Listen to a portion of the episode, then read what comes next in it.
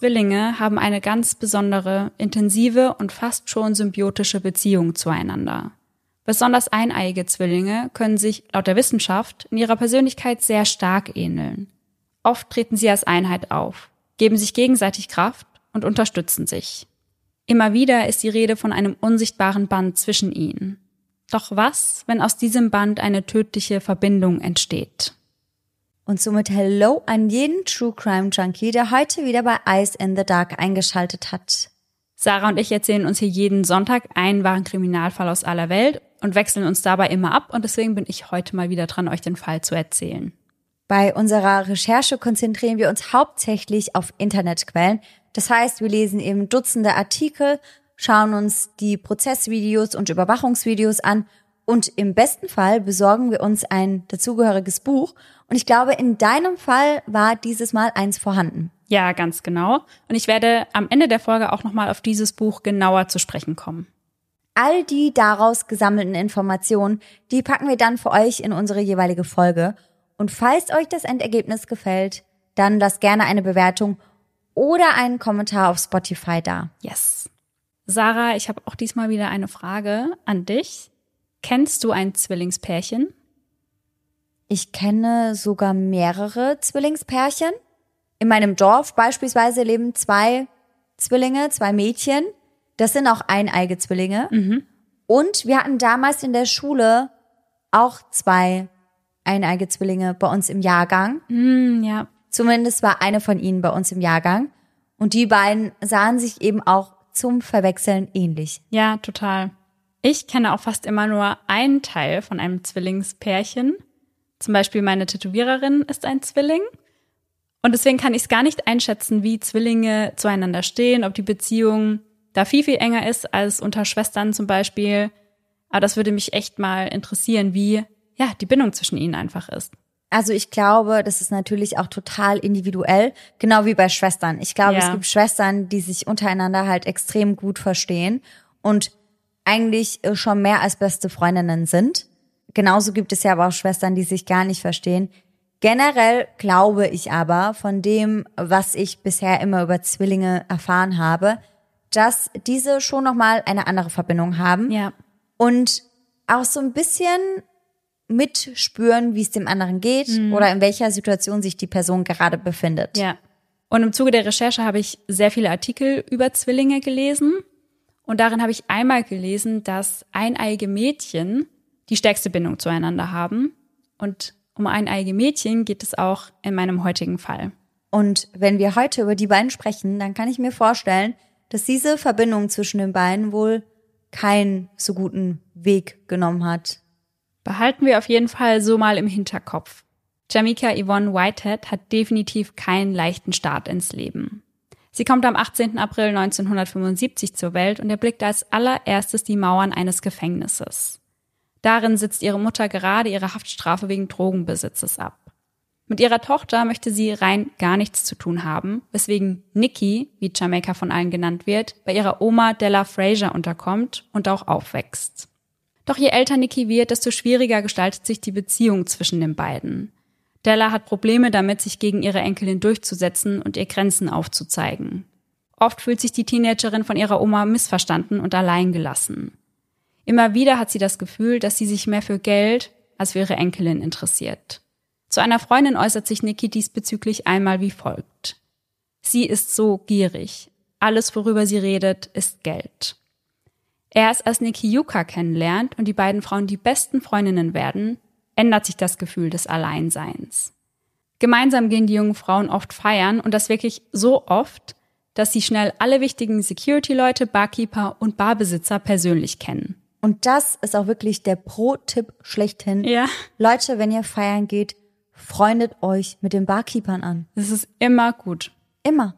Doch nicht nur das, denn durch die nächtlichen Partygänge kommt Niki auch zu neuer Kundschaft. Sie arbeitet als Friseurin mittlerweile in einem Salon namens Decatur Simply Unique in der Glenwood Avenue. Sowohl von ihrer Kundschaft als auch von ihren Freunden wird die junge Frau stets als sehr positiv beschrieben. Generell zählt Nikki zu der Art von Menschen, die immer schnell neue Freunde finden. Doch an die Freundschaft mit Yuka kommt niemand ran. Die beiden sind einfach unzertrennlich. So unzertrennlich, dass sie sich ab einem gewissen Zeitpunkt nach einer gemeinsamen Wohnung umschauen und eine Zweier-WG gründen. Genau zu dieser Zeit ist Nikki, wie so oft, im Sandcastle unterwegs, ein Reggae-Club in Stone Mountain. Und wie fast an jedem anderen Abend hat Nikki auch hier wieder schnell eine neue Bekanntschaft an ihrer Seite, Chino. Von nun an verbringen sie, also Chino und Nikki, unheimlich viel Zeit miteinander. Nahezu jede freie Minute. Und da auch Yuka in dieser Zeit ihren Partner kennenlernt, sehen sich die beiden Frauen immer weniger. Dennoch tauschen sie sich jeden einzelnen Tag am Telefon aus, sprechen darüber, wie es ihnen geht und was es gerade Neues gibt. Das heißt, die beiden wohnen zu dieser Zeit dann nicht mehr zusammen? Doch das schon, aber Yuka ist nur noch bei ihrem Partner und Chino dann bei Nikki. Das heißt, die beiden sehen sich einfach nicht mehr, obwohl sie sich eigentlich noch die Wohnung teilen. Verstehe. Als bei Yuka eines Tages dann wieder ein Anruf von Nikki eingeht, denkt sie sich nichts weiter dabei. Bis sie hört, was ihre Freundin ihr zu sagen hat. Ich bin schwanger. Als Nikki von ihrer Schwangerschaft erfährt, ist sie ungefähr im zweiten Monat und gerade einmal 18 Jahre alt. Doch sie freut sich auf das Kind. Sie will eine eigene Familie gründen und eine gute Mutter sein. Es besser machen, als ihre Mutter es getan hat. Doch mit ihrer Freude über die Schwangerschaft ist Nikki in der Beziehung allein. Chino möchte kein Kind stellt das Ganze dann sogar so hin, als sei es nicht seins. Und das bedeutet das Ende der Beziehung. Niki lässt sich davon jedoch nicht unterkriegen und freut sich weiterhin darauf, Mutter zu werden. Als sie dann noch erfährt, dass es ein Mädchen wird, wächst ihre Vorfreude ins Unermessliche. Häufig spricht sie darüber, wie sie ihr Mädchen nennen will und welche Kleidung sie ihr kaufen möchte. Im Winter 1993, genauer gesagt am 27. November, ist es dann soweit. Und Nikis Oma ruft Yuka nur kurz nach der Geburt an. Dann der Schock. Ihre Freundin hatte nicht nur ein, sondern gleich zwei Mädchen zur Welt Nein. gebracht. Ja. Und das wusste sie bis zur Geburt einfach nicht. Genau, ihre Wehen haben dann eingesetzt und dann ist sie ins Krankenhaus und erst da hat man gesehen, da ist noch ein zweites Kind im Bauch. Oh mein Gott. Also alleinerziehende Mama in diesem Alter ist ja auf jeden Fall schon mal eine Herausforderung. Ja. Dann aber gleich von zwei Kindern das muss im ersten Moment auf jeden Fall ein Schock gewesen sein. Und das war für Nikki so ein großer Schock, dass sie einen Herzstillstand erlitt und daraufhin wiederbelebt werden musste. Nein. Ja. Boah, aber verstehe ich. Ja. Glücklicherweise sind sowohl die frisch gebackene Mama als auch ihre beiden Töchter Tasmia und Jasmia wohl auf. Um dem Mädchen ein sicheres Umfeld bieten zu können, zieht die alleinerziehende Mutter dann wider Willen doch wieder bei ihrer Oma ein. Für Nikki beginnt eine sehr stressige Zeit, denn ihre Oma lässt sie nie vergessen, dass es hier ihr Haus und somit auch ihre Regeln sind. Tess und Jess, wie die Zwillinge liebevoll genannt werden, haben somit von Beginn an ein sehr inniges Verhältnis zu ihrer Uroma. Oft, wenn Nikki wieder am Feiern ist, übernimmt Della die Rolle der Mutter. Und das macht Nikki sehr, sehr viel, selbst als die Zwillinge auf der Welt sind. Also sie geht immer noch sehr, sehr gerne und sehr viel feiern. Schon bald tritt dann ein neuer Mann in Nikkis Leben, Emmett. Die beiden lernen sich beim Einkaufen kennen. Nikki hat ihre Töchter dabei, die an diesem Tag beide einen pinken Onesie mit dazu passenden Schleifen tragen. Als Emmett die beiden sieht, spricht er Nikki an. Hi Miss, wie geht es Ihnen? Sind das Ihre Kinder? Sie sind wunderschön. Sie kommen ins Gespräch und schnell wird klar, dass sich der junge Vertretungslehrer Hals über Kopf in die schöne Nikki verliebt hat. Während all dieser Zeit ist Nikki weiterhin als Friseurin im Salon tätig und so oft sie kann, nimmt sie Tess und Jess mit zur Arbeit. Denn alle sind fanat in die zuckersüßen Mädchen mit den Matching-Outfits. Beide werden als sehr respektvoll, höflich und glücklich beschrieben. Auch in den kommenden Jahren ist er mit immer an der Seite seiner drei Mädels. Zu Tess und Jess hat er mittlerweile eine so enge Bindung aufgebaut, dass sie ihn Dad nennen. Als Nikki dann mal wieder mit den Zwillingen einkaufen ist, wird sie erneut angesprochen. Diesmal aber von einer Frau. Die Unbekannte sagt ihr, dass ihre Kinder wunderschön seien und ihren eigenen sehr ähnlich sehen. Und dann folgt eine Frage, mit der Nikki definitiv nicht gerechnet hat. Würde es Ihnen etwas ausmachen, mir zu verraten, wer der Vater ist? Perplex antwortet sie ehrlich damit, dass Chino der Vater der Zwillinge ist. Chino? Nun ja, Chino ist mein Ehemann. Nein. Ja. Oh mein Gott. Und die Frau hat das anhand der Kinder dann gesehen? Ja, weil die wohl fast gleich aussahen wie ihre Mädchen, als sie jung waren. Und sie hat auch Zwillinge? Nee, das nicht. Aber ja, sie hat ihre Mädchen bisschen in den Gesichtern erkannt, ja. Krass. Krass. Niki erstarrt. Doch gleichzeitig wird ihr so einiges klar. Die ganze Zeit über war sie nur seine Affäre gewesen, was auch erklärt, warum er sich nicht über das zukünftige gemeinsame Kind freuen konnte. In diesem Moment hatte er wohl mehr Angst gehabt, seine bereits vorhandene Familie verlieren zu können. Für Nikki ein Schlag ins Gesicht. Nur wenige Wochen später meldet sich Chino selbst wieder bei Nikki, um sich bei ihr zu entschuldigen und das wirklich für eine ganze Stunde lang. Also eine Stunde lang entschuldigt er sich bei ihr für sein Verhalten. Und dieses Telefonat war tatsächlich seiner Frau Ronica zu verdanken. Also sie hat ihm dann einen ganz schönen Einlauf verpasst und gesagt, hey, du hast zwei Kinder in die Welt gesetzt, kümmere dich um sie. Von da an beginnt er Verantwortung zu übernehmen und fährt Niki jede Woche Geld für die Mädchen vorbei.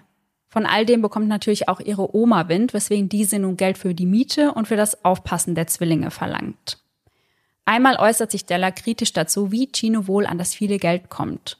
Drogenhandel vielleicht? Und ihr erinnert euch sicher, dass sich Niki und Chino in einem Club kennengelernt haben, oder? Und es kommt jetzt heraus, dass der Club ihm gehört. Ach. Und daher hat er das ganze Geld. Aha, ich verstehe. Es ist nun aber nicht nur so, dass Chino das Geld vorbeifährt und wieder abdüst. Nein, die beiden beginnen wieder miteinander zu schlafen. Aber hatte Niki da nicht noch ihren anderen Partner? Ja. Hat sie noch? Ja. Oh. Doch irgendwann hört Niki rein gar nichts mehr von ihm. Er fährt kein Geld mehr vorbei, ruft sie nicht mehr an und antwortet auf keine ihrer Nachrichten. Es dauert jedoch nicht lange, bis sie den Grund dafür erfährt. Denn sie erhält dann doch einen Anruf von ihm, allerdings aus dem Gefängnis. Angeklagt wurde er für Geldwäsche und Unterschlagung. Ihm droht also eine lange Haftstrafe. Für Niki bedeutet das wieder mehr Stunden im Salon und somit auch wieder weniger Zeit mit den Mädchen. Zwischen 1996 und 1997 wird Niki dann selbst aufgrund von Drogenbesitzes festgenommen. Beim Feiern gehen hatte sie eine Frau kennengelernt, die mit Gras dealte. Und die beiden verstanden sich so gut, dass Niki irgendwann diese Fahrten übernommen hat, also die Fahrten mhm. zu den Deals. Und genau bei einer solchen Fahrt waren die beiden eben erwischt worden. In diesem Zuge stellte sich aber heraus, dass diese Frau doch nicht so eine gute Freundin war, wie sie vorgab zu sein. Vor den Ermittlern stellte sie es nämlich so hin, als sei das alles Nikis Gras und sie habe rein gar nichts damit zu tun. Letztendlich wird Niki auf Bewährung freigelassen und muss dann lediglich noch einige Stunden Sozialdienst leisten. Nach all dem fällt Niki in eine schwere Depression, ist fast immer high oder betrunken und somit auch kaum für die beiden Töchter da. Das übernimmt in dieser Zeit ihre Oma. Niki schafft es jedoch, das alles wieder in den Griff zu bekommen und beginnt dann auch wieder regelmäßig im Salon zu arbeiten. Ihr ist klar, dass sie wieder mehr mit den Mädchen unternehmen muss und einfach für sie da sein muss. Gemeinsam mit Yuka besuchen sie daraufhin dann zum Beispiel einmal den Freizeitpark Six Flags, was die Freundinnen auch wieder enger zusammenschweißt. Denn Yuka hat eine Tochter, die nur zwei Jahre älter als die Zwillinge ist. Mit der Hilfe von Emmett schreibt Nikki ihre Töchter dann in verschiedene Kurse wie Tanzen oder Gymnastik ein. So langsam scheint Nikki ihr Leben also besser in den Griff zu bekommen. Doch eine Sache, die stört sie noch immer sehr, das Zusammenleben mit ihrer Oma. Zu Yuka sagt sie einmal, ich bin es leid, mit die zusammenzuwohnen. Ich möchte für mich und die Kinder etwas Eigenes. Yuka versteht jedoch nicht, warum Nikki diesen Schritt nicht gemeinsam mit Emmett gehen möchte, denn zusammen hätten sie natürlich auch ganz andere finanzielle Möglichkeiten. Doch abhängig machen möchte sich die alleinerziehende Mutter auf keinen Fall.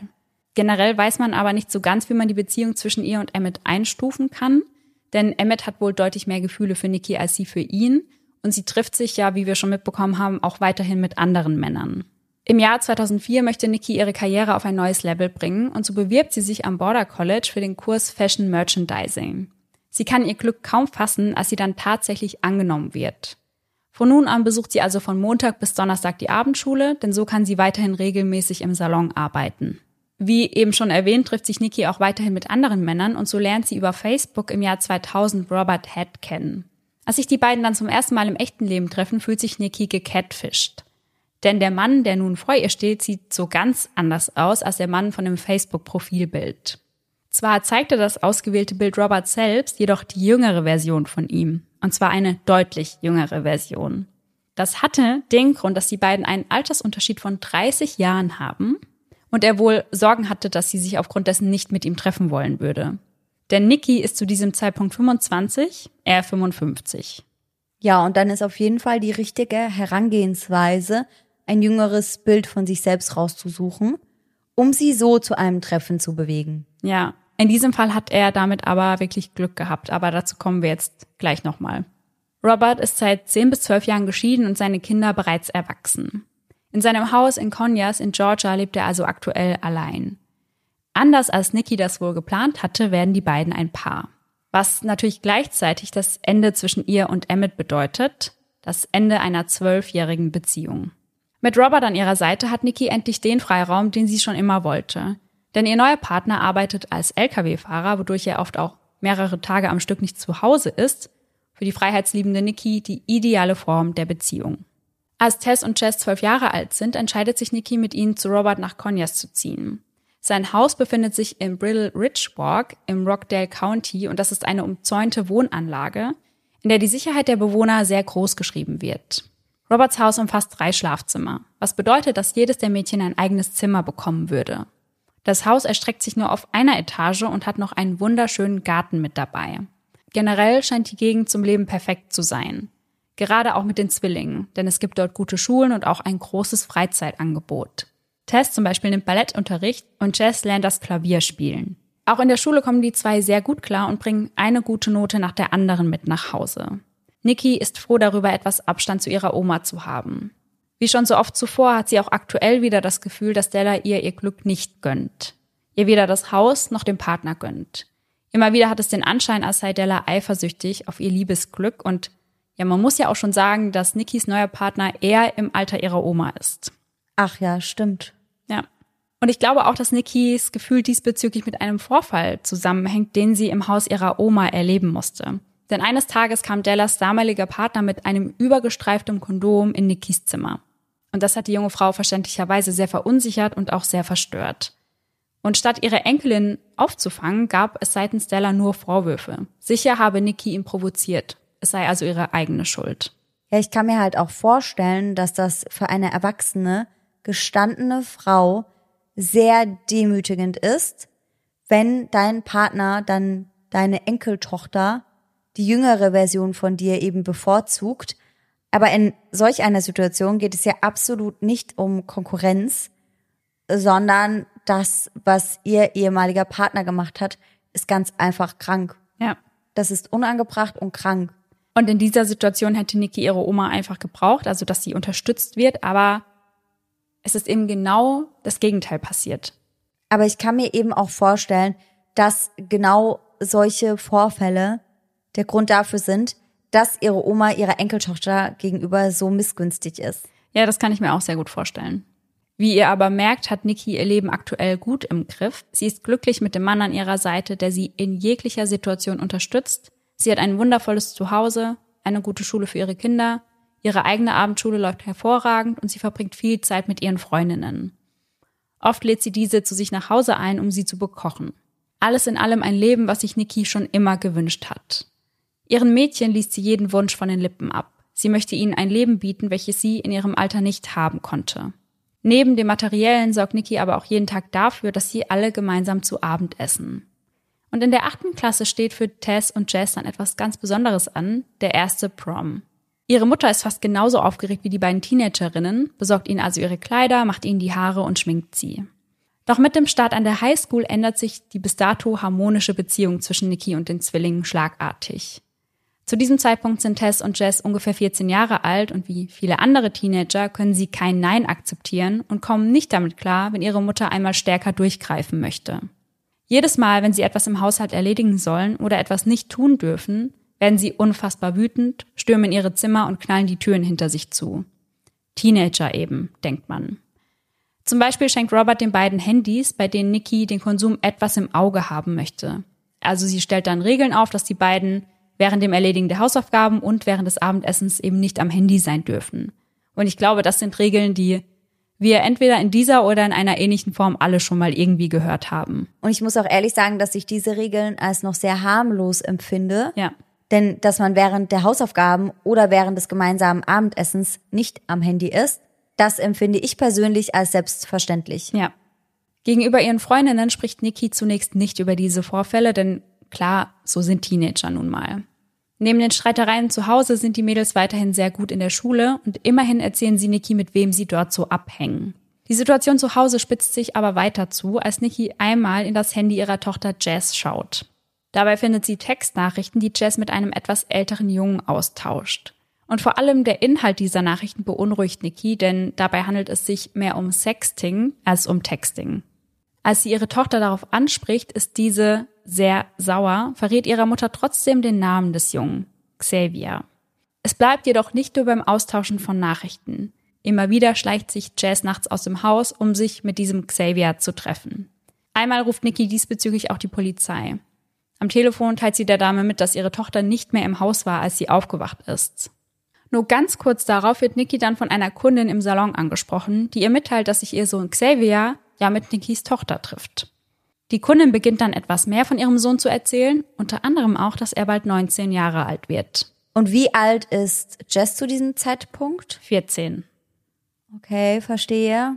Nikki kann gar nicht glauben, was sie da hört. Und sie dreht dann den Stuhl der Kundin einfach um, dass sich die beiden ins Gesicht schauen können. Ja.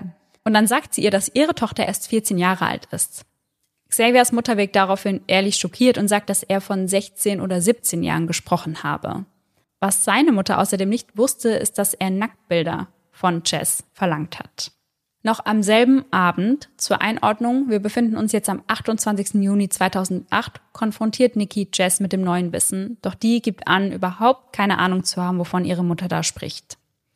Nikki wird wütend, versucht nach dem Handy ihrer Tochter zu greifen, welches unter dem Kissen liegt. Doch Jess ist schneller und die Wut gegen ihre Mutter scheint immer größer zu werden. Das spiegelt sich vor allem in den Beleidigungen wider, die sie Nikki immer wieder an den Kopf schmeißt. Sie nennt sie eine Hure und Schlampe. Boah. Das Ganze schaukelt sich dann so weit hoch, dass Jess beginnt, auf ihre eigene Mutter einzuschlagen. Und es dauert auch nicht lange, bis sich auch Tess an der Schlägerei, wie man das schon nennen kann, beteiligt. Das heißt, die beiden Zwillinge dann gegen ihre eigene Mama? Ja. Heftig. In dieser Nacht klingelt bei Nikis Freundin Silvia das Telefon. Niki erzählt ihr, dass sie sich in ihrem Schlafzimmer eingeschlossen hat, weil sie Angst vor den Zwillingen habe. Silvia ermutigt Nikki, die Polizei zu verständigen, und das tut sie dann auch. Myra Scruggs ist die Polizistin, die an diesem Abend bzw. in dieser Nacht bei der Familie vorbeischaut, um nach dem Rechten zu sehen. Immer wieder betonen die Mädchen ihr gegenüber, dass sie nicht mehr bei ihrer Mutter, sondern wieder bei ihrer Urgroßmutter leben möchten. In einem späteren Interview sagt Scruggs, auf sie habe es den Anschein gemacht, dass die Zwillinge ein gutes Zuhause gehabt hätten. Das bezieht sie aber wirklich nur auf materielle Dinge. Das heißt, sie sagt, dass Tess und Jess einen Kleiderschrank voll mit Markenklamotten gehabt hätten, ihre Haare gemacht seien und auch ihr Make-up gut aussah. Also was halt wirklich nicht aussagekräftig ist, ob sie dort zu Hause glücklich sind. Ja, ganz genau. Auf den ersten Blick wirken die Mädchen auf sie sehr unschuldig und süß. Doch als sie Nikki in die Augen blickt, erkennt sie darin die Angst. Die Angst vor ihren eigenen Kindern. Gegen Ende des Gesprächs sagen beide, dass sie nun auf ihre Zimmer gehen würden und vielleicht einfach morgen mal ihre Uroma anrufen würden. Scruggs verlässt daraufhin das Haus, bleibt aber in unmittelbarer Nähe, da sie ein sehr, sehr ungutes Gefühl bei der ganzen Sache hat. Und damit liegt sie Gold richtig. Denn nur drei bis vier Minuten später hört sie Schreie, die aus Nikkis Haus zu kommen scheinen. Das zweite Mal an diesem Abend wählt Nikki die 911 und stürmt mit dem Handy in der Hand aus dem Haus genau auf Scruggs zu. Auf die Polizistin wirkt Nikki hysterisch, als sie davon berichtet, wie ihre eigenen Kinder sie angegriffen haben. Tess und Jess hingegen sagen, dass ihre Mutter angefangen habe. Nachdem sie den Wunsch geäußert hätten, bei ihrer Uroma leben zu wollen, hätte sie ihnen gedroht. Ihnen gesagt, dass sie nirgends hingehen würden, und dann hätte sie angefangen, auf die beiden einzuschlagen. Nachdem alle drei befragt wurden, ist jedoch klar, dass Nikki die Wahrheit sagt. Die Mädchen haben keinerlei Verletzungen oder Kratzer. Nikki hingegen schon. Neben dem blauen Auge hat sie auch noch Kratzer im Nacken- und Brustbereich. Scruggs glaubt dem Mädchen also kein Wort. Später beschreibt sie, dass die beiden in dieser Situation komplett emotionslos gewesen wären. Für diese Attacke werden Tess und Jess vor Gericht gestellt und zu einer Therapie verurteilt. Und das sowohl zu einer Einzel- als auch zu einer Familientherapie gemeinsam mit ihrer Mutter. Ab dieser Zeit liegt das Sorgerecht dann bei Nikis Oma und sie sieht ihre Kinder nur noch im Zuge der Therapiestunden. Insgesamt geht die Therapie vier Monate lang, doch oft tauchen die Mädchen erst gar nicht auf und zur Schule gehen sie in dieser Zeit ebenfalls nicht. Nikki beginnt von nun an dafür zu kämpfen, das Sorgerecht für die Mädchen wieder zurückzubekommen. Sie hat den Eindruck, dass sie auf einen ähnlichen falschen Pfad kommen wie sie damals und dem möchte sie entgegenwirken. Somit kommt es immer wieder zu Gerichtsterminen, bei denen Tess und Jess wiederholt betonen, dass ihre Mutter regelmäßig Drogen konsumiert. Man muss dazu sagen, das ist auch oft so oder das war lange so, dass als sie die Kinder hatte, dass sie, wie gesagt, oft feiern war und da eben auch öfter mal Drogen genommen hat. Mhm. Die Zwillinge wirken vor Gericht hingegen gut erzogen und intelligent, denn sie wissen sich sehr, sehr gut zu artikulieren. Noch dazu verlangt ihre Oma Della Kindergeld von ihr, da sie nun für die Mädchen verantwortlich ist. Was Nikki in dieser Zeit zusätzlich schwer belastet, ist eine erneute Schwangerschaft. Allerdings stellt sich kurz darauf heraus, dass es sich dabei um eine Eileiterschwangerschaft handelt. Und von einer Eileiterschwangerschaft spricht man, wenn die befruchtete Eizelle auf dem Weg zur Gebärmutter im Eileiter stecken bleibt. Der Embryo kann sich dort nicht gesund entwickeln und deshalb auch nicht ausgetragen werden, weswegen man sich nach Feststellung einer OP unterziehen muss. Schwanger war Nikki jedoch nicht von Robert, sondern von einem anderen Mann, mit dem sie sich neben ihrer Beziehung regelmäßig trifft. Obwohl Nikki all das sehr schwer belastet, versucht sie ihren Alltag, soweit es geht, normal zu führen. Das heißt, sie geht weiterhin arbeiten und besucht auch weiterhin die Abendschule.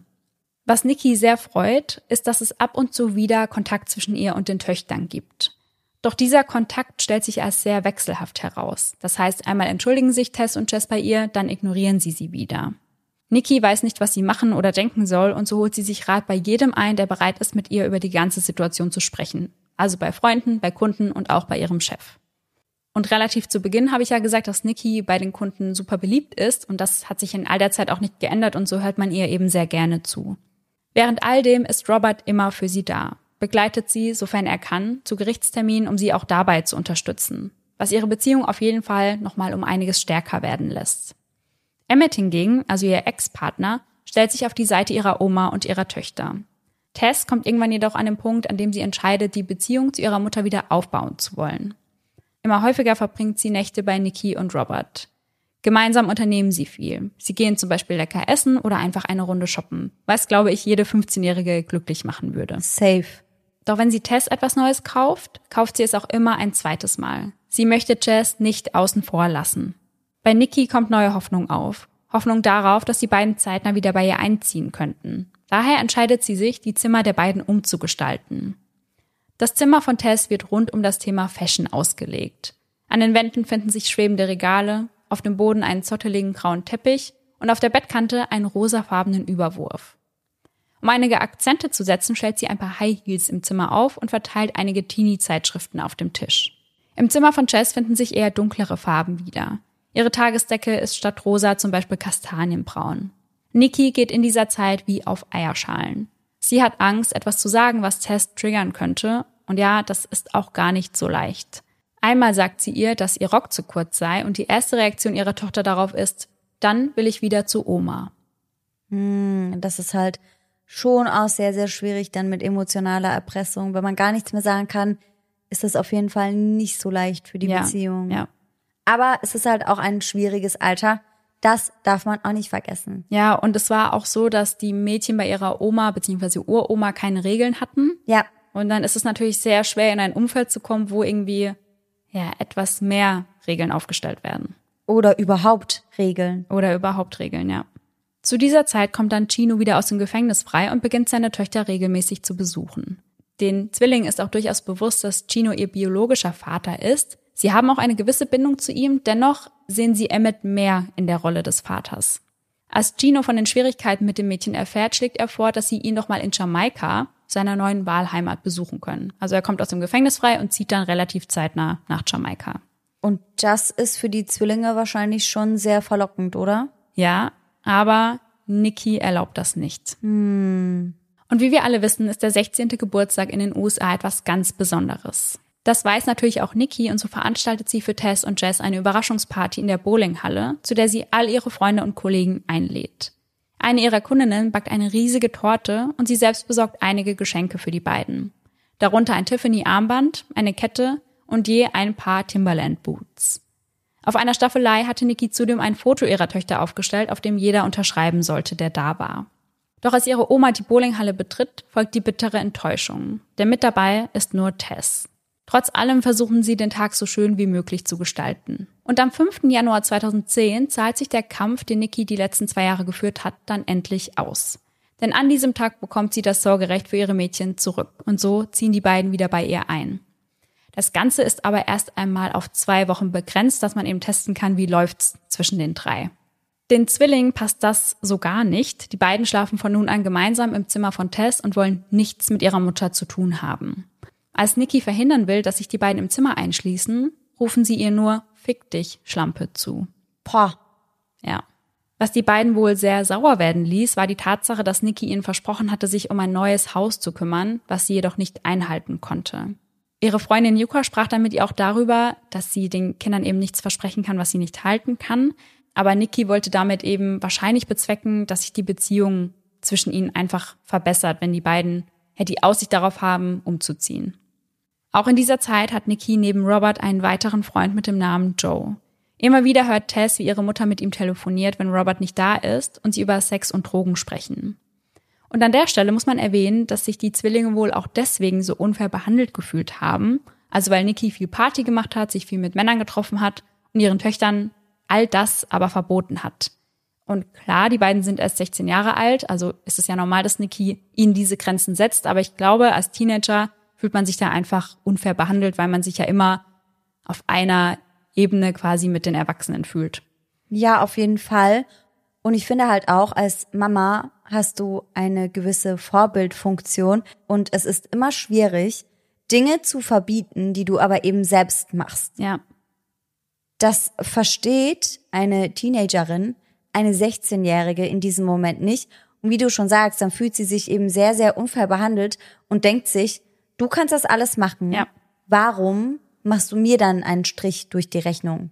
Bei mir war das damals bei so einem kleinen Punkt, wo ich gerade dran denken muss, was das Tragen eines Fahrradhelms anging, weil meine Eltern haben nie eingetragen und ich musste aber immer eintragen und ich war so, hä, warum muss ich eintragen, wenn ihr ja. keinen aufzieht, so, ja. Und auch zu Recht, wenn deine Eltern das von dir verlangen, finde ich, müssen sie selbst auch einen aufziehen. Und dann kam immer dieses Totschlagargument, ja, wir sind erwachsen. Ja, oder weil ich das sage. Ja, genau. Aber das ist halt rein pädagogisch gesehen wahrscheinlich eher weniger wertvoll. Ja. Und als sie bei ihrer Oma gewohnt haben, gingen sie auf Partys, trafen sich mit viel älteren Jungs und waren teilweise mehrere Tage weg, ohne dass Della wusste, wo sich die beiden aufhalten.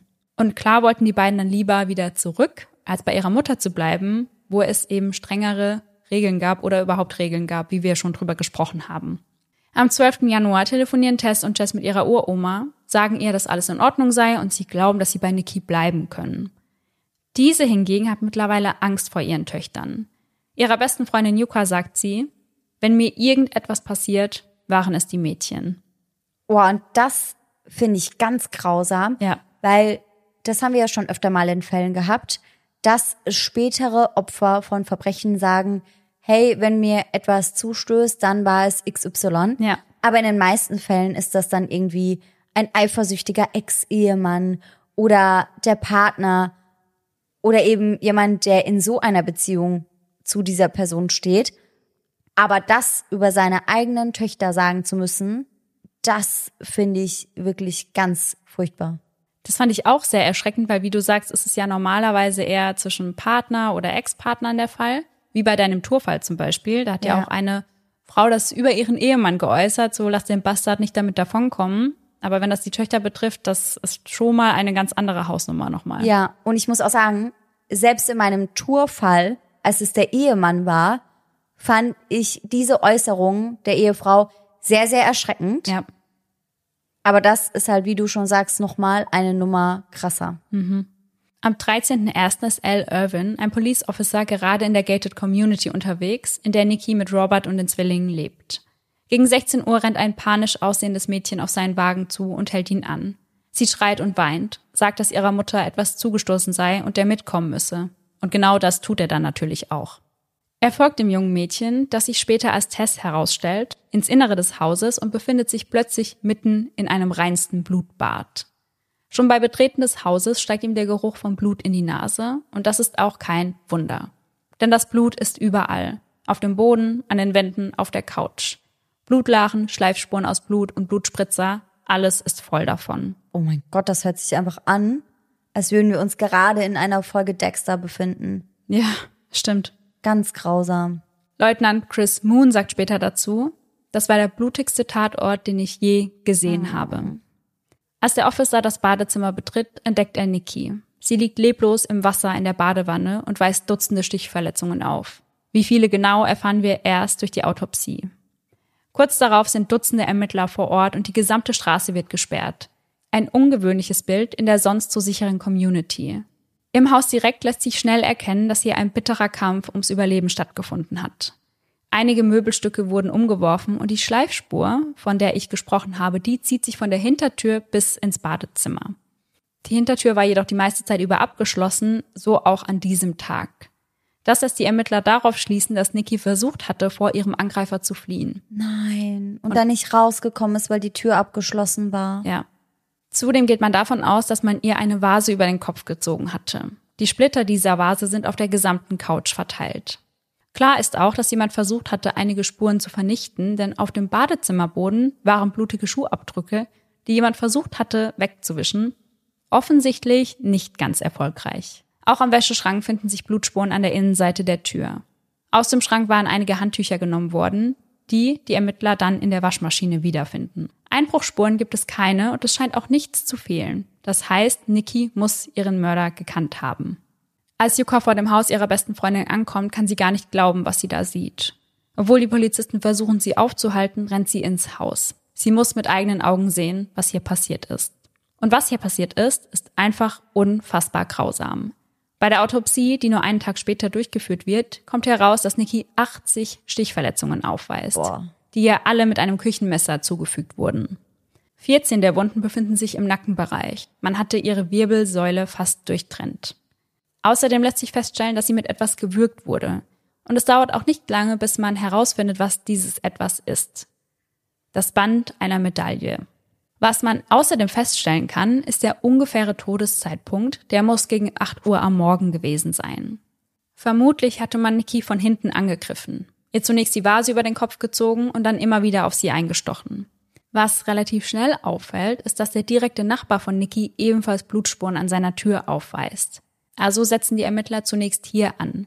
Sie klingeln und befragen den Mann. Dieser schlief zum Tatzeitpunkt, wurde dann aber von Klingeln und Klopfen an seiner Tür geweckt. Er habe im gleichen Zug Schreie gehört, sei aber nicht zur Tür gegangen, um nachzusehen. Dieser Nachbar hat sein Haus mit Überwachungskameras ausgestattet, doch man kann auf diesen wohl nicht sehen, wer da so panisch an seine Tür geklopft hat. Waren es die Zwillinge, die Hilfe holen wollten? Oder war es Nikki, die es kurzzeitig aus den Fängen ihres Angreifers geschafft hatte? Wie so oft ist der erste Verdächtige der Partner. In diesem Falle mittlerweile Verlobter Robert Head. Zunächst können die Ermittler ihn nicht erreichen und das für insgesamt 24 Stunden. Laut den Zwillingen sei er am Abend zuvor in seinem LKW weggefahren. Sie gehen nicht davon aus, dass er ihrer Mutter etwas angetan haben könnte. Und tatsächlich, als sie ihn erreichen, kann er gar nicht fassen, dass Niki tot ist. Um zu überprüfen, dass er wirklich nicht vor Ort war, als der Mord geschah, sichern sie die GPS-Daten seines Trucks. Und so kann bestätigt werden, dass er sich zum Tatzeitpunkt in Indiana aufgehalten hat. Sie sichten dann zusätzlich noch Aufnahmen einer Tankstelle um zu überprüfen, dass es auch wirklich Robert war, der dort im LKW saß. Aber es war Robert. Er befand sich also um die zehn Stunden Autofahrt von seinem Zuhause entfernt. Die Zwillinge berichten den Ermittlern dann jedoch von Nickys zweitem Freund Joe. Immer wieder hätten die beiden gestritten und das auch erst am Abend zuvor, also am Abend vor dem Mord. Dabei sei es darum gegangen, dass Joe nicht zu ihr nach Hause kommen kann. Von Robert scheint er jedoch nichts gewusst zu haben. Der Streit, welcher sich am Telefon abgespielt hat, sei zwischen drei und fünf Uhr in der Nacht gewesen. Als sie ihn ausfindig machen können und mit der Tat konfrontieren, ist er zutiefst geschockt. Er kann gar nicht glauben, dass Nikki tot ist. Joe zeigt sich kooperativ und berichtet den Ermittlern vom Streit zwischen ihm und Nikki.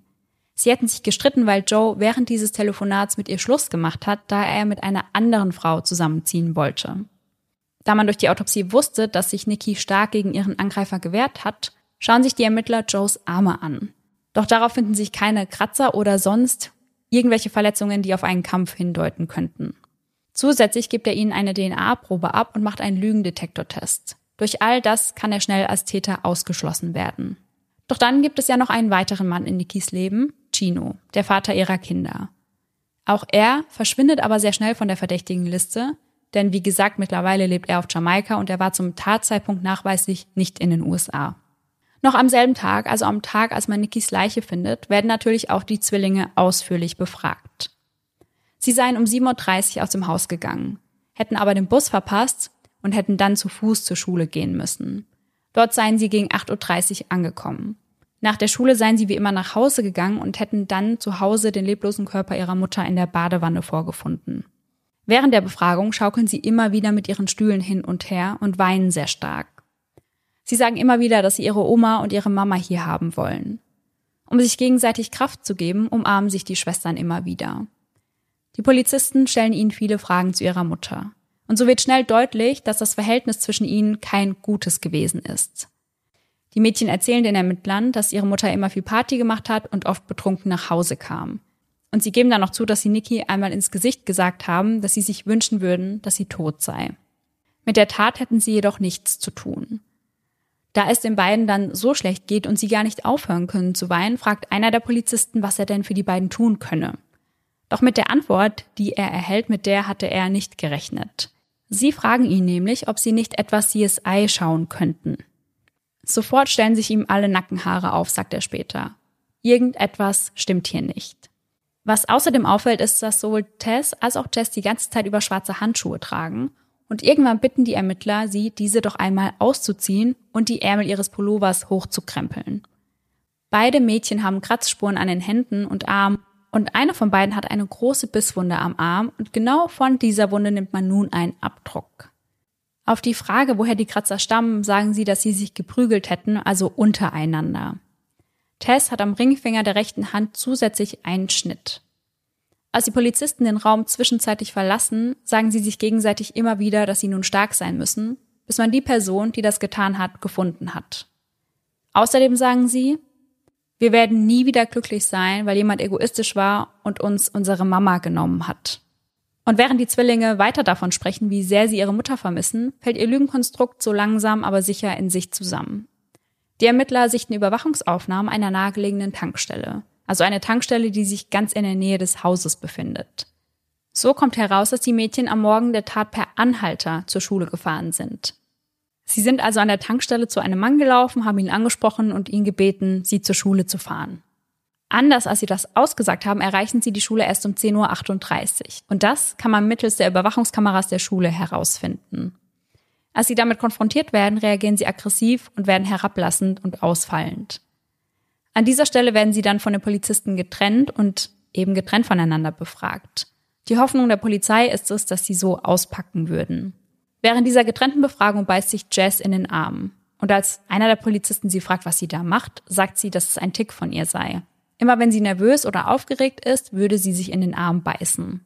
Immer wieder fragen sie die Polizisten, ob sie glauben, dass die beiden die Tat begangen haben. Eine Polizistin antwortet darauf mit einem Nein. Doch sie möchte gleichzeitig wissen, warum die Zwillinge davon ausgehen. Na, wegen der ganzen Befragungen, sagt Tess. Mittlerweile vermuten die Ermittler tatsächlich, dass die beiden etwas mit dem Mord an ihrer Mutter zu tun haben. Doch sie haben nichts Handfestes gegen Tess und Jess in der Hand, weswegen diese wieder nach Hause zu ihrer Uroma dürfen. Dort leben sie ihr ganz normales Leben weiter. Gehen zur Schule, treffen Freunde und gehen zum Prom. Was sie nicht ahnen, ist, dass die Ermittler in dieser ganzen Zeit im Hintergrund ihren Fall zusammenstellen. Noch mehrere Male suchen sie im Haus nach noch mehr Beweisen. Und die sollten sie auch finden. Im Kleiderschrank von Tess entdecken sie einen Schuhkarton mit braunen Boots. Und an diesen Boots befindet sich Blut. Doch nicht nur das. Sie finden in dem Schuh außerdem ein Taschentuch, in welchem sich ein Büschel Haare befindet. Schnell kann festgestellt werden, dass es sich dabei um Nikis Haare handelt. Außerdem finden sie ein Tagebuch der Zwillinge und das war jetzt kein klassisches Tagebuch. Also die Mädchen haben sich dort gegenseitig Nachrichten reingeschrieben und das dann immer ja ausgetauscht. Darin halten sie fest, dass sie ihre Mutter loswerden müssen und sie es einfach nicht mehr aushalten. Und ihr erinnert euch sicher noch an den Gewissabdruck am Arm von Jess. Und dieser Abdruck passt genau zu Nikis zahnärztlichen Unterlagen. Und Jess hatte ja im Zuge der Befragung geäußert, dass sie sich selbst in den Arm beißen würde, wenn sie nervös ist. Vermutlich hat sie so versucht, eine Ausrede für die Bisswunde an ihrem Arm zu finden, denn sie hatte versucht, die Bisswunde ihrer Mutter mit ihrer eigenen zu überdecken. Mhm. Und was ich euch noch nicht erzählt habe, ist, dass in Nikis Mund, also zwischen ihren Zehen, Haare gefunden werden. Und diese Haare können den Zwillingen zugeordnet werden. Zusätzlich finden sie an der Vase sowohl Blutspuren von Nikki als auch von einem der Zwillinge. Allerdings kann hier nicht zugeordnet werden, ob das Blut zu Tess oder zu Jess gehört, denn ihre DNA ist identisch. Und lange dachte man, dass das immer der Fall ist, also dass alle eineigen Zwillinge die gleiche DNA haben. Dem ist aber nicht so. 15 Prozent der eineigen Zwillinge weisen genetische Unterschiede auf. Tess und Jess gehören nicht dazu. Nach und nach befragen die Ermittler vor allem auch Nikis Freunde und jeder ist sich sicher, dass ihre Töchter etwas mit ihrem Tod zu tun haben müssen. Ihre ehemalige Chefin Michelle Temple sagt, Bevor sie starb, hätte ich niemals damit gerechnet, dass sie fähig wären, einen Mord zu begehen. Aber wer würde das schon denken? Doch nachdem sie getötet wurde, wusste ich, dass sie es waren. Der 21. Mai 2010 ist für die Zwillinge der letzte Schultag vor Beginn der Ferien. Für die Ermittler ebenfalls ein ganz besonderer Tag, denn endlich haben sie genug Beweise gesammelt, um Tess und Jess festnehmen zu können. Tess nehmen sie zu Hause und Jess in der Schule fest. Glücklicherweise können sie die beiden an diesem Tag festnehmen, denn ihre Angst war, dass sich die beiden während der Ferien nach Jamaika absetzen könnten. Während der Fahrt zum Gefängnis wird aufgezeichnet, was sie im Wagen genau sagen. Also zueinander, aber auch zu den Polizisten. Und da lese ich euch jetzt mal ein paar Ausschnitte vor. Ich werde nicht für etwas untergehen, was ich nicht getan habe. Bitte finden Sie die Mordwaffe und die richtige Person. Danke. Dann folgt ein, auf was zur Hölle warten wir? Sie haben Kaffee und Donuts und haben eine schöne, lustige Zeit. Und was sich hinter diesem Beep versteckt, das weiß ich leider nicht genau. Und zuletzt folgt dann noch, Lest mir meine Rechte vor, ihr Motherfucker. Die beiden bleiben also dabei, dass sie unschuldig seien. Es sollte noch Jahre dauern, bis es zu einem Prozess kommen sollte. Doch das wird nie passieren, also es kommt nie zu einem Prozess. Denn 2014 bittet die Verteidigung der beiden um einen Deal. Sie würden sich für Totschlag für schuldig bekennen, um so eine mildere Strafe zu bekommen. Denn angeklagt sind die beiden wegen Mordes. Die Staatsanwaltschaft stimmt diesem Deal irgendwann zu denn sie haben Angst, dass eine Jury zugunsten der Zwillinge entscheiden könnte, da Nikki in ihrer Vergangenheit ja bereits wegen Drogenbesitzes auffällig war und bekannt war, dass sie häufig feiern geht und ihre Kinder schon auch des Öfteren vernachlässigt hat. Daraufhin setzt sich der Bezirksstaatsanwalt mit den beiden zusammen, also separat, und hört sich die neue Version ihrer Story an. Sie seien in der Nacht bis drei Uhr aufgewesen, weswegen sie am nächsten Tag verschlafen hätten, und dadurch kam es zum Streit. Niki selbst sei die halbe Nacht nicht zu Hause gewesen und wie so oft betrunken nach Hause gekommen. Dann habe sie ihre Kinder als Huren beschimpft und ihnen gesagt, dass sie dumm seien. Im nächsten Schritt soll Niki einen Topf vom Herd genommen und ihn vor den Mädchen als Drohung hin und her geschwenkt haben. Die ganze Situation habe sich immer weiter hochgeschaukelt. Dann hätten die Mädchen ihr den Topf abgenommen, woraufhin sie sich ein Messer geschnappt hätte. Nur aus diesem Grund seien sie auf Niki los. Sie hätten sich selbst verteidigen müssen. Im Zuge dessen hätten sie ihr dann die Vase über den Kopf gezogen, sie mit der Medaille gewürgt und immer wieder auf sie eingestochen. Chess sagt dazu, ich glaube, ich war fassungslos. Dann nahm ich das Messer und ich glaube, dann habe ich auf sie eingestochen. Es waren keine wirklichen Schnitte. Sie waren nicht tief, weil ich mich nicht dazu durchringen konnte. Dann hätten sie Niki durch die Wohnung gezogen und in die Badewanne gelegt, in die sie bereits Wasser eingelassen hatten. Dann sahen sie ihrer Mutter beim Verbluten zu. In diesem Moment habe sie zu ihnen, ich hasse euch und tötet mich jetzt oder ich werde euch töten, gesagt. Anschließend sei sie mehrfach mit dem Kopf unter Wasser gegangen und an dieser Stelle wussten die beiden, dass es nun vorbei war. Dann machten sie sich sauber und gingen wie an jedem anderen Tag zur Schule, als sei nichts passiert. Tess bekennt sich im Januar 2014 des Totschlags für schuldig und erhält eine 30-jährige Haftstrafe, welche sie im Arendelle State Prison absitzt. Ihre Schwester Jess bekennt sich einen Monat später ebenfalls des Totschlags für schuldig und erhält das gleiche Strafmaß. Sie jedoch sitzt ihre Strafe im Pulaski State Prison ab. Also die beiden sind in unterschiedlichen Gefängnissen untergebracht. Was ich auch als absolut richtig empfinde. Ja, finde ich an der Stelle auch. Im Gefängnis holen beide Mädchen ihren Abschluss nach und Tess ist sogar die Abschiedsrednerin ihrer Klasse. Zu diesem besonderen Anlass kommt natürlich auch ihre Uroma ins Gefängnis. Bereits vor Gericht hatte sie sich für die Zwillinge ausgesprochen gesagt, dass sie ihre Enkelin zwar sehr vermisst, dass sie den Zwillingen aber vergibt, weil sie die beiden immer noch über alles liebt. An der Abschlussfeier von Jess im Gefängnis sagt sie, dass sie stolz auf sie ist. Sollten die beiden nicht auf Bewährung freikommen, ist ihr voraussichtliches Entlassungsdatum der 19. Mai 2040. Dann sind die beiden 46 Jahre alt. Also ich muss sagen, dass ich wirklich fassungslos bin und kaum weiß, was ich zu diesem Fall sagen soll weil ich diesen Gedanken, dass man seine eigene Mama verletzt oder gar umbringt, absolut nicht nachvollziehen kann mhm. und der für mich selbst persönlich fernab von jeder Realität ist. Ja. Und ich glaube, dass das für ganz viele Menschen fernab von jeder Realität ist, denn ich finde, das ist auch bei den Ermittlungen sehr deutlich geworden. Die Ermittler haben sich ja erstmal auf drei verschiedene Männer konzentriert, mit denen Nikki derzeit liiert war, sag ich mal, weil das für sie einfach naheliegender war, als an die Töchter von Nikki zu denken. Ja. Und es gibt tatsächlich zwei Lager, was diesen Fall angeht. Also die eine Seite sagt, Nikki hat die beiden so sehr vernachlässigt, dass sie irgendwann keinen anderen Ausweg mehr sahen. Und die andere Seite, dazu zählt unter anderem auch Yuka, Nikkis beste Freundin, die sagen eben, dass Tess und Jess Nikki komplett falsch dargestellt haben. Klar sagen sie, dass sie nicht immer die beste Mama war, aber dass sie sich ab einem gewissen Zeitpunkt wirklich total den Riss gegeben hat und alles für ihre Töchter gemacht hat. Ja. Und dass sie teilweise in einem ganz falschen Licht dargestellt wird. Und am Anfang haben wir darüber gesprochen, dass ich ein Buch zu dem Fall gelesen habe. Und das Buch hat Yuka geschrieben. Und sie schreibt eben auch darüber, wie sich die beiden kennengelernt haben, über die ganze Freundschaft. Und daraus konnte ich dann eben auch viele Infos ziehen.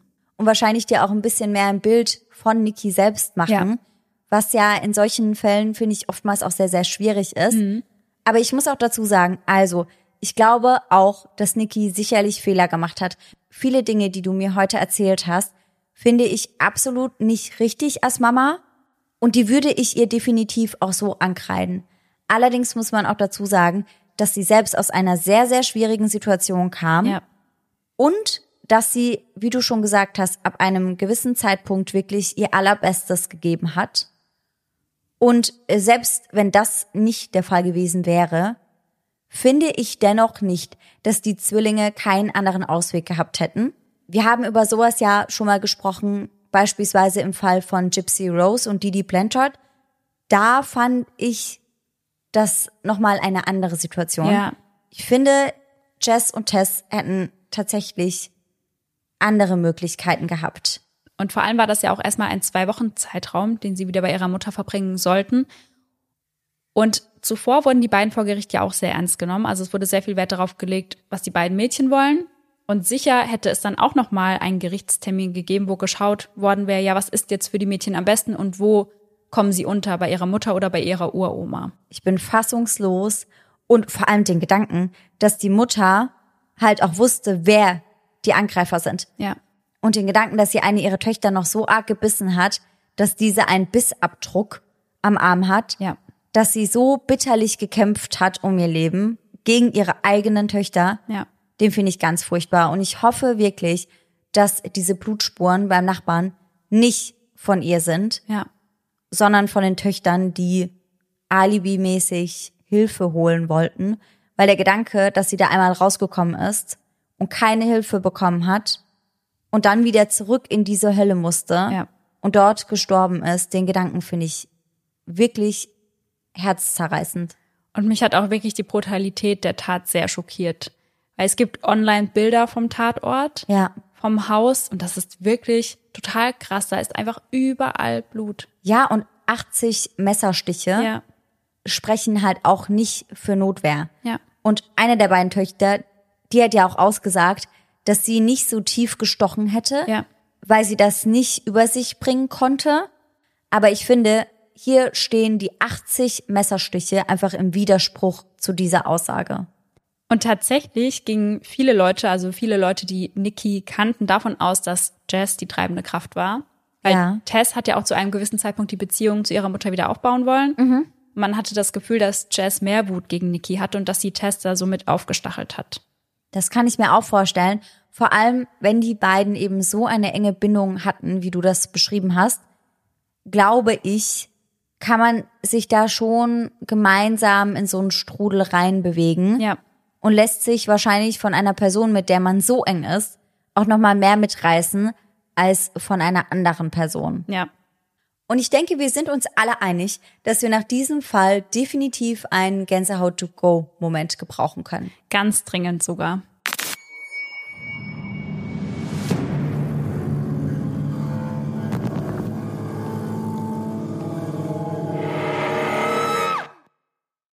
Und wir haben heute tatsächlich sogar einen rausgesucht von der lieben Caro, die bei unserer Live-Tour in Frankfurt mit am Start war. Ja, Grüße gehen raus. Sie schreibt, Hallo ihr beiden, ich habe einen kleinen Gänsehaut-Moment für euch. Aktuell spinnt bei uns das Internet ab und zu ein bisschen. Unter anderem läuft auch der Fernseher übers Internet. Dadurch pausiert dieser ab und an mal. Heute war es aber besonders gruselig. Mein Mann schläft schon und ich bin meist lang wach und schaue True Crime oder TLC Mystery. Ich war am Handy am Scrollen und nebenbei lief halt der Fernseher. Auf einmal stoppte es an einer Stelle, die aussah wie von The Ring. Ich sah also nur ein kleines Mädchen mit dunklen Haaren, welches regungslos dastand. Ich dachte, da kommt noch ein Jumpscare, aber es passierte nichts. Voller Panik griff ich die Fernbedienung und schaltete den Fernseher aus. Das war ein kleiner Schock, obwohl ich wusste, dass es nur die pausierende Werbung war. Holy shit. Das äh, hat sie sehr gut beschrieben, würde ich sagen. Also ich hätte mir da auch ziemlich in die Hosen gemacht. Also ich muss auch sagen, sie hat nur holy geschrieben und ich habe das Shit hinzugefügt. Aber ich denke, wir sind uns da alle einig. Ja. Holy shit. Ja. Oh, also Dring war auch so mit einer der ersten Horrorfilme, die ich gesehen habe, nach House of Wax. Aber finde ich sehr, sehr unheimlich. Same. Für mich mit auf einer Stufe mit dem Film The Crutch. Ja, ja. Und das finde ich auch extrem unheimlich. Das brauche ich definitiv nicht als Standbild auf meinem Fernseher zu haben. Danke. Ich würde da auch dankend ablehnen. Aber an dieser Stelle fällt mir etwas ein, was einer Freundin und mir vor, lass mich lügen, 15 Jahren passiert ist. Da waren wir bei mir zu Hause und wir lagen beide auf dem Bauch, auf dem Bett vor meinem Laptop und haben da so ein bisschen gesurft und uns ein paar Sachen angeschaut. Und auf einmal hören wir, und wir wussten nicht, woher das kam, ein Mama. Nein. Mama. Oh Gott. Hilfe. Und wir sind beide direkt aufgesprungen, runter von diesem Bett in die nächste Ecke und waren so, fuck my life, was geht hier gerade ab? Holy shit. Genau.